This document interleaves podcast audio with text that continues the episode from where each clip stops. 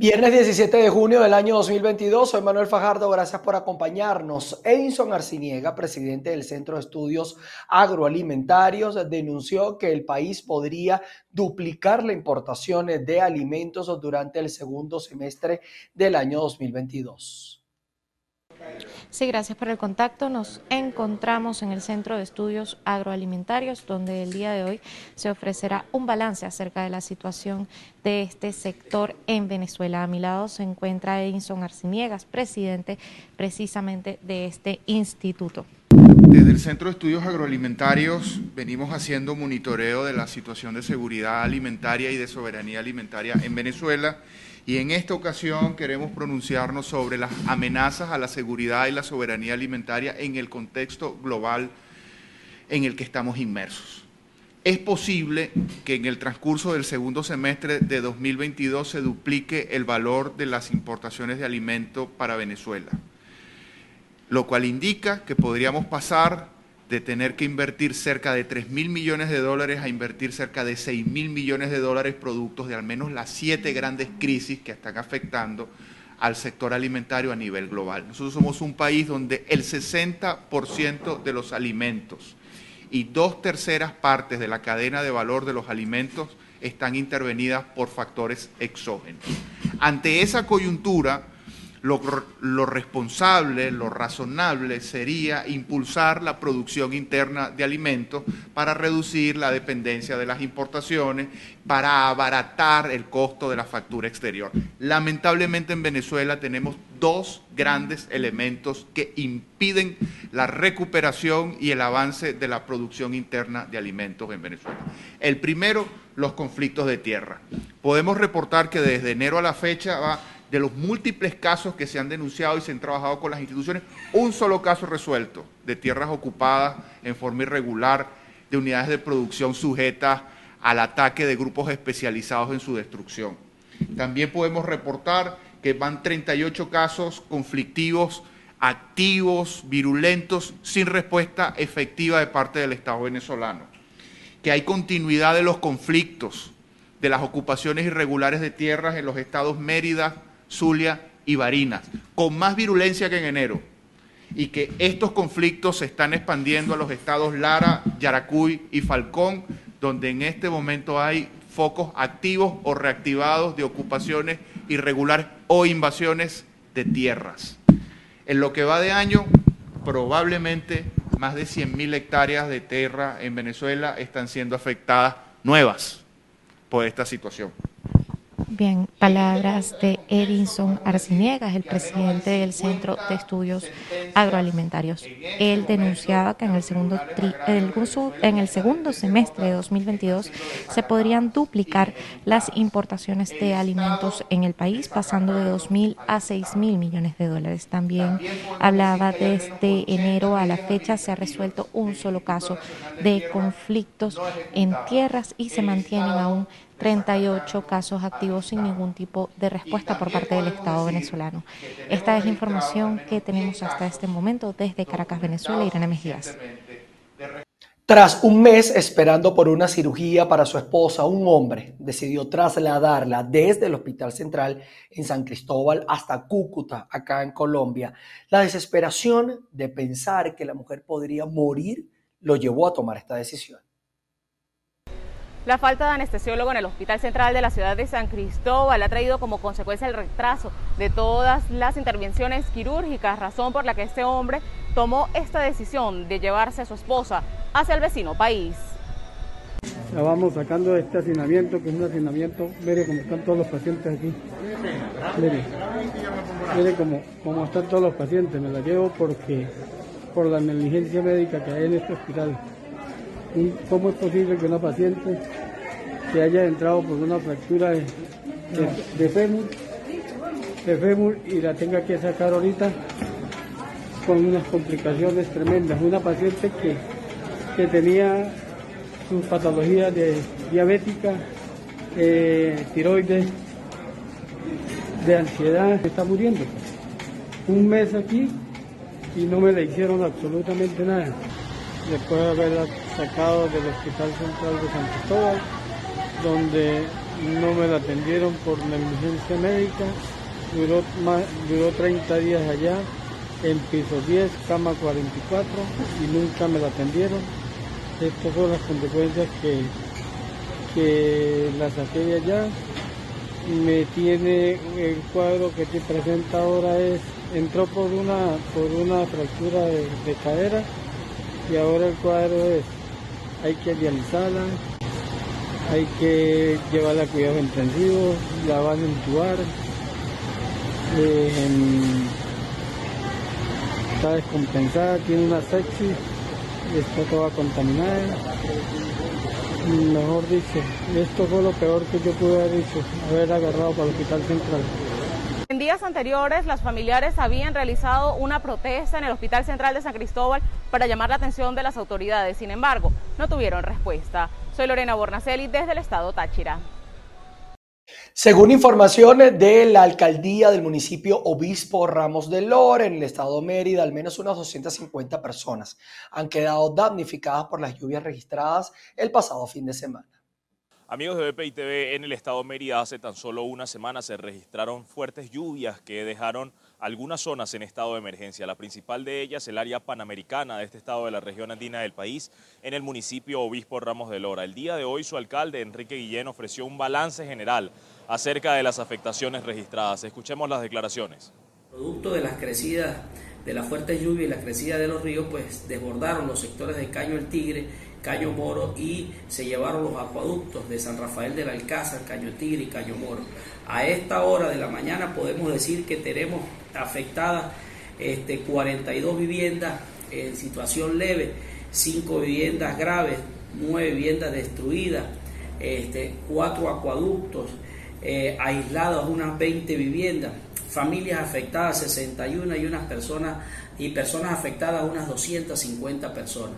Entonces, esa es este, eh, el, balance que nosotros podemos dar en la mañana de hoy de todas las afectaciones eh, que han sucedido a partir del domingo, de, luego de las fuertes crecidas de los ríos y el desbordamiento. Desde la alcaldía del municipio de Imporramos de Dolor, en lo inmediato estuvimos el mismo domingo atendiendo dando la cara con nuestro pueblo, atendiendo las necesidades, las emergencias y hemos colocado a disposición de todos esos sectores un centro de acopio y una casa de alimentación donde estamos este, dándole alimentación a 200 personas, unas 50 funcionarios de la alcaldía, eh, entre personal obrero de servicios públicos y directores, están en el sitio desde el mismo domingo atendiendo eh, la emergencia y la difícil situación que viven esos habitantes. Para mañana sábado, algunas organizaciones de la sociedad civil se concentrarán en la Avenida Las Américas para funcionar como un centro de acopio y recolectar algunas donaciones para los habitantes del municipio Obispo Ramos de Lora. Desde el Estado de Mérida, soy José Gregorio Rojas, BPI TV. El Centro de Ingenieros del Estado, Lara, advirtió que de no realizarse los trabajos de limpiezas alrededor de las torres de transmisión. Estas podrían colapsar debido a la crecida de las aguas de las lluvias que justamente pasan por debajo del sistema interconectado. Hola Manuel, buenas tardes. Esta advertencia que hace el Centro de Ingenieros en el Estado Lara es precisamente al cumplirse ocho días de la caída de la torre de transmisión en el sector Tabur, en el municipio palavecino. A esta fecha todavía la torre no ha sido levantada, no solamente por la tensión de los cables que hay alrededor, sino también por el trabajo que hay que hacerle a su base, que es bastante amplio. ¿Qué es lo que sucede con esa línea de transmisión? Que ellas van según el alineamiento, eh, algunas van cerca de pases de aguas discontinuos. Cuando nosotros hablamos de pases de agua discontinuos son estas quebradas que recogen las aguas en, las épocas de lluvia. Entonces allí eh, hay algunas de estas torres que eh, quedan cercanas a esta zona.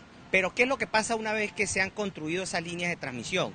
Como sucede con cualquier otra obra civil, o sea, esas son obras que ya al pasar el tiempo tienen que hacérsele mantenimiento preventivo, así como se le hace la pica y poda eh, debajo del alineamiento de todas estas líneas de transmisión para evitar en épocas de verano posibles incendios y que eh, saquen de servicio algunas de estas líneas, también hay la observancia de los técnicos en cuanto a todo el funcionamiento de la torre como estructura, como tal, sus cerchas, sus fundaciones, porque ella está sometida a tensiones de este, las líneas mm, por donde se transmite la energía. Entonces, ese tiene que, haber, tiene que dársele un mantenimiento preventivo por lo, por lo mínimo dos veces al año. Hasta los momentos el Ejecutivo Regional y Municipal no ha dado respuesta ante esta sugerencia que hacen los especialistas de ingeniería civil precisamente para prever un daño mayor. Cabe recordar que el domingo pasado, con una fuerte lluvia que cayó sobre el estado Lara, una torre de transmisión se cayó, dejando sin electricidad a gran parte del municipio palavecino y parte del municipio Peña del estado Yaracuy. Esto precisamente venía siendo la crónica de una muerte anunciada precisamente porque las bases de la torre de transmisión estaba sobre una quebrada que llevaba mucho escombro y con la cantidad de agua se dio. Desde Barquisimeto en el estado Lara reportó para ustedes Andreina Ramos. En el estado Sucre instalaron una sala de monitoreo ante la llegada de la onda tropical número 9 al territorio y también el incremento de la actividad de la zona de convergencia intertropical. Un saludo amigos de BPI TV, establecemos el contacto desde el estado Sucre y es que el gobierno regional ha instalado una sala situacional a raíz de las recientes lluvias y por la llegada de la onda tropical número 9 al territorio. Escuchemos las declaraciones del general de división Carlos Sánchez, quien es el jefe de seguridad ciudadana de la entidad. Tomando en consideración el reporte otorgado por el Instituto Nacional de Meteorología e Hidrología, tenemos una línea de inestabilidad atmosférica que está cruzando nuestro Caribe venezolano y tenemos la onda tropical número 9 atravesando o llegando a nuestro Esequibo. Esto ha originado como consecuencia diferentes lluvias, eh, nubosidad en todo el estado, viento fuerte y algunas descargas eléctricas. Sin embargo, tomando en consideración toda esta situación que se nos ha ido presentando, en el estado no tenemos o no presentamos por los momentos consecuencias lamentables, con daños materiales, de ningún tipo de afectaciones como consecuencia de estas lluvias. Esto gracias a las actividades preventivas que se han venido desarrollando entre el señor gobernador, el almirante Gilberto Pinto Blanco y el señor alcalde del municipio Sucre, Luis Ifonte, cuando, donde se han tomado actividades o acciones preventivas para la limpieza y el mantenimiento de los diferentes caños, ríos y las zonas sujetas a inundaciones. Sin embargo, tenemos cinco puntos dentro del Estado acá en la ciudad capital, que tenemos, tenemos una observación constante, motivado que son zonas sujetas a inundación cuando hay mayor cantidad de lluvia, tales como la zona de Campeche, eh, Ezequiel Zamora, el Aliviadero, eh, de Luna y las rías del río Manzanares. Desde la sala situacional se pudo conocer que existe un incremento en la actividad de la zona de convergencia que ha causado abundante nubosidad, precipitaciones de intensidad variable con algunas descargas eléctricas y vientos que alcanzan los 37 kilómetros por hora. Sin embargo, las labores de limpieza en canales y quebradas ha impedido que en el estado Sucre existan consecuencias graves a raíz de las lluvias. Esta es la información que tenemos a esta hora desde este estado del oriente del país. Reporto para ustedes Andrea Fabiani. En Carabobo, habitantes de la comunidad Bellomonte 2, en el municipio de Valencia, denuncian el colapso de la red de aguas negras. Gracias por el contacto.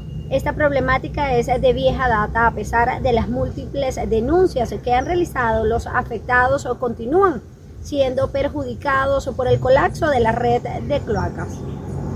La problemática que se nos presenta acá es un problema de muchos años, de lo que es obstrucción de cloaca, aguas que se desbordan, sistema de drenaje que no, funciona. Y ya alrededor de más de un año tengo es, el problema se, se resiente más en mi casa porque es la casa más honda que hay. Además ya tienen altura y claro, ellos no ven el problema como tal, claro, ellos manifiestan que no tienen obstrucción, que no están tapados, pero ya de un mes, dos meses para acá se está viendo que la problemática está, la está viviendo todos los habitantes. Hasta los momentos no han hecho nada. De verdad es un problema bastante fuerte, bastante grave, porque lo que son agua servida, lo que es agua de cloaca, es una cosa muy delicada. Imagínate, donde hay proceso de niños, donde hay ancianos, es un factor de contaminación. Le pedimos a las autoridades competentes que si nos pueden ayudar a acomodar la, las cañerías que están tapadas, las cloacas. Este, las calles están en mal estado, ya tiene ya desde el 2008 que hicieron esto. Todo esto, hemos estado que aquí hay niños, señoras adultas, eh, personas de la tercera edad, hay personas que también son enfermas, unas que tienen cáncer, otras que también están pasando por cosas demasiado feas, pues. Entonces cada vez que llueve tenemos que estar pendientes de que se nos vaya a echar a perder los poquitos que nosotros tenemos. Todas las cloacas están, está tapado, eh, bueno, me rebosa por el patio, acá está sellado y, bueno, no, sube, baja el nivel de agua, de aguas negras en el patio debido a que este, no tengo por dónde, no tiene otra salida. Son más de 100 familias las afectadas a quienes hicieron un llamado a los entes gubernamentales a dar pronta solución a esta problemática que es insostenible dentro y fuera de sus hogares. Además, tiende a agravarse cada vez Desde el estado Carabobo, región central de Venezuela, reportó para ustedes Ruth Lavero. La Arquidiócesis Metropolitana de Coro, esto en el Estado Falcón, presentó la programación de El Tiempo Jubilar, que inicia el próximo 21 de julio hasta el mes de diciembre del año 2023.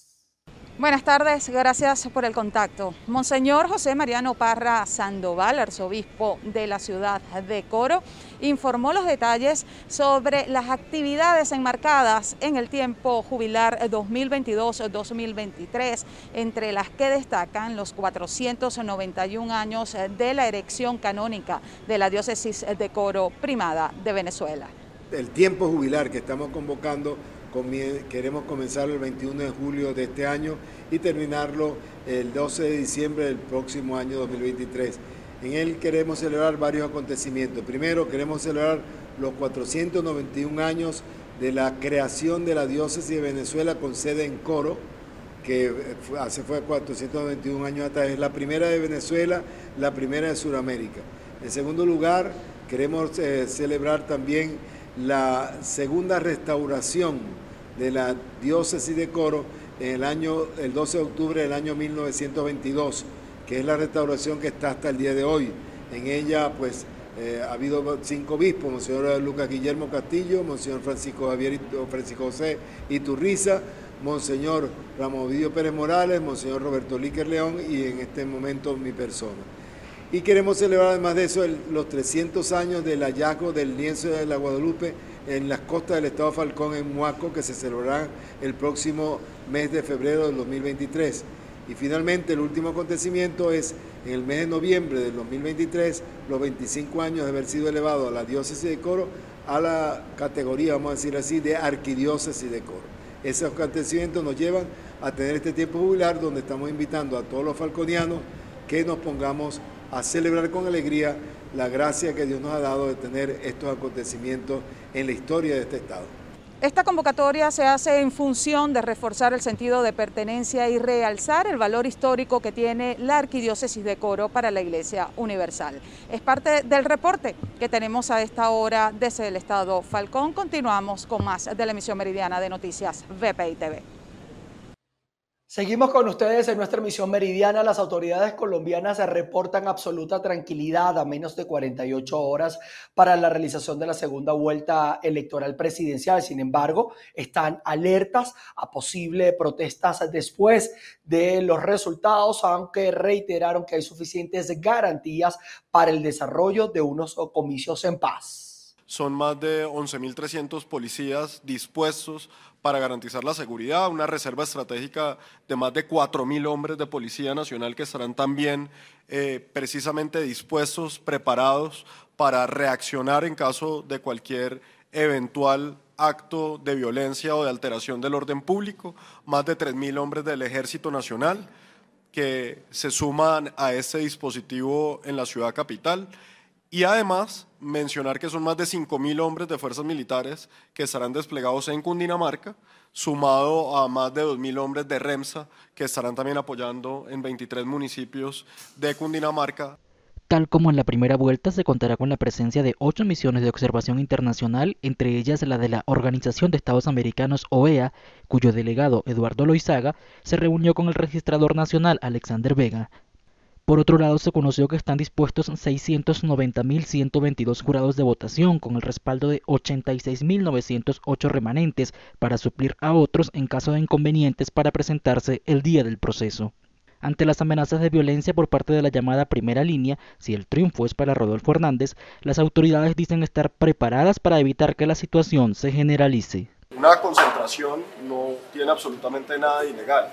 Aquí lo importante es que no hayan actos de violencia ni actos delictivos que amenacen o pongan en riesgo el proceso electoral, el proceso de escrutinio, el proceso de votación y por eso hemos desplegado de manera preventiva todas las capacidades, pero esperamos que la jornada del domingo transcurra con tranquilidad, tanto durante las votaciones como después de las votaciones.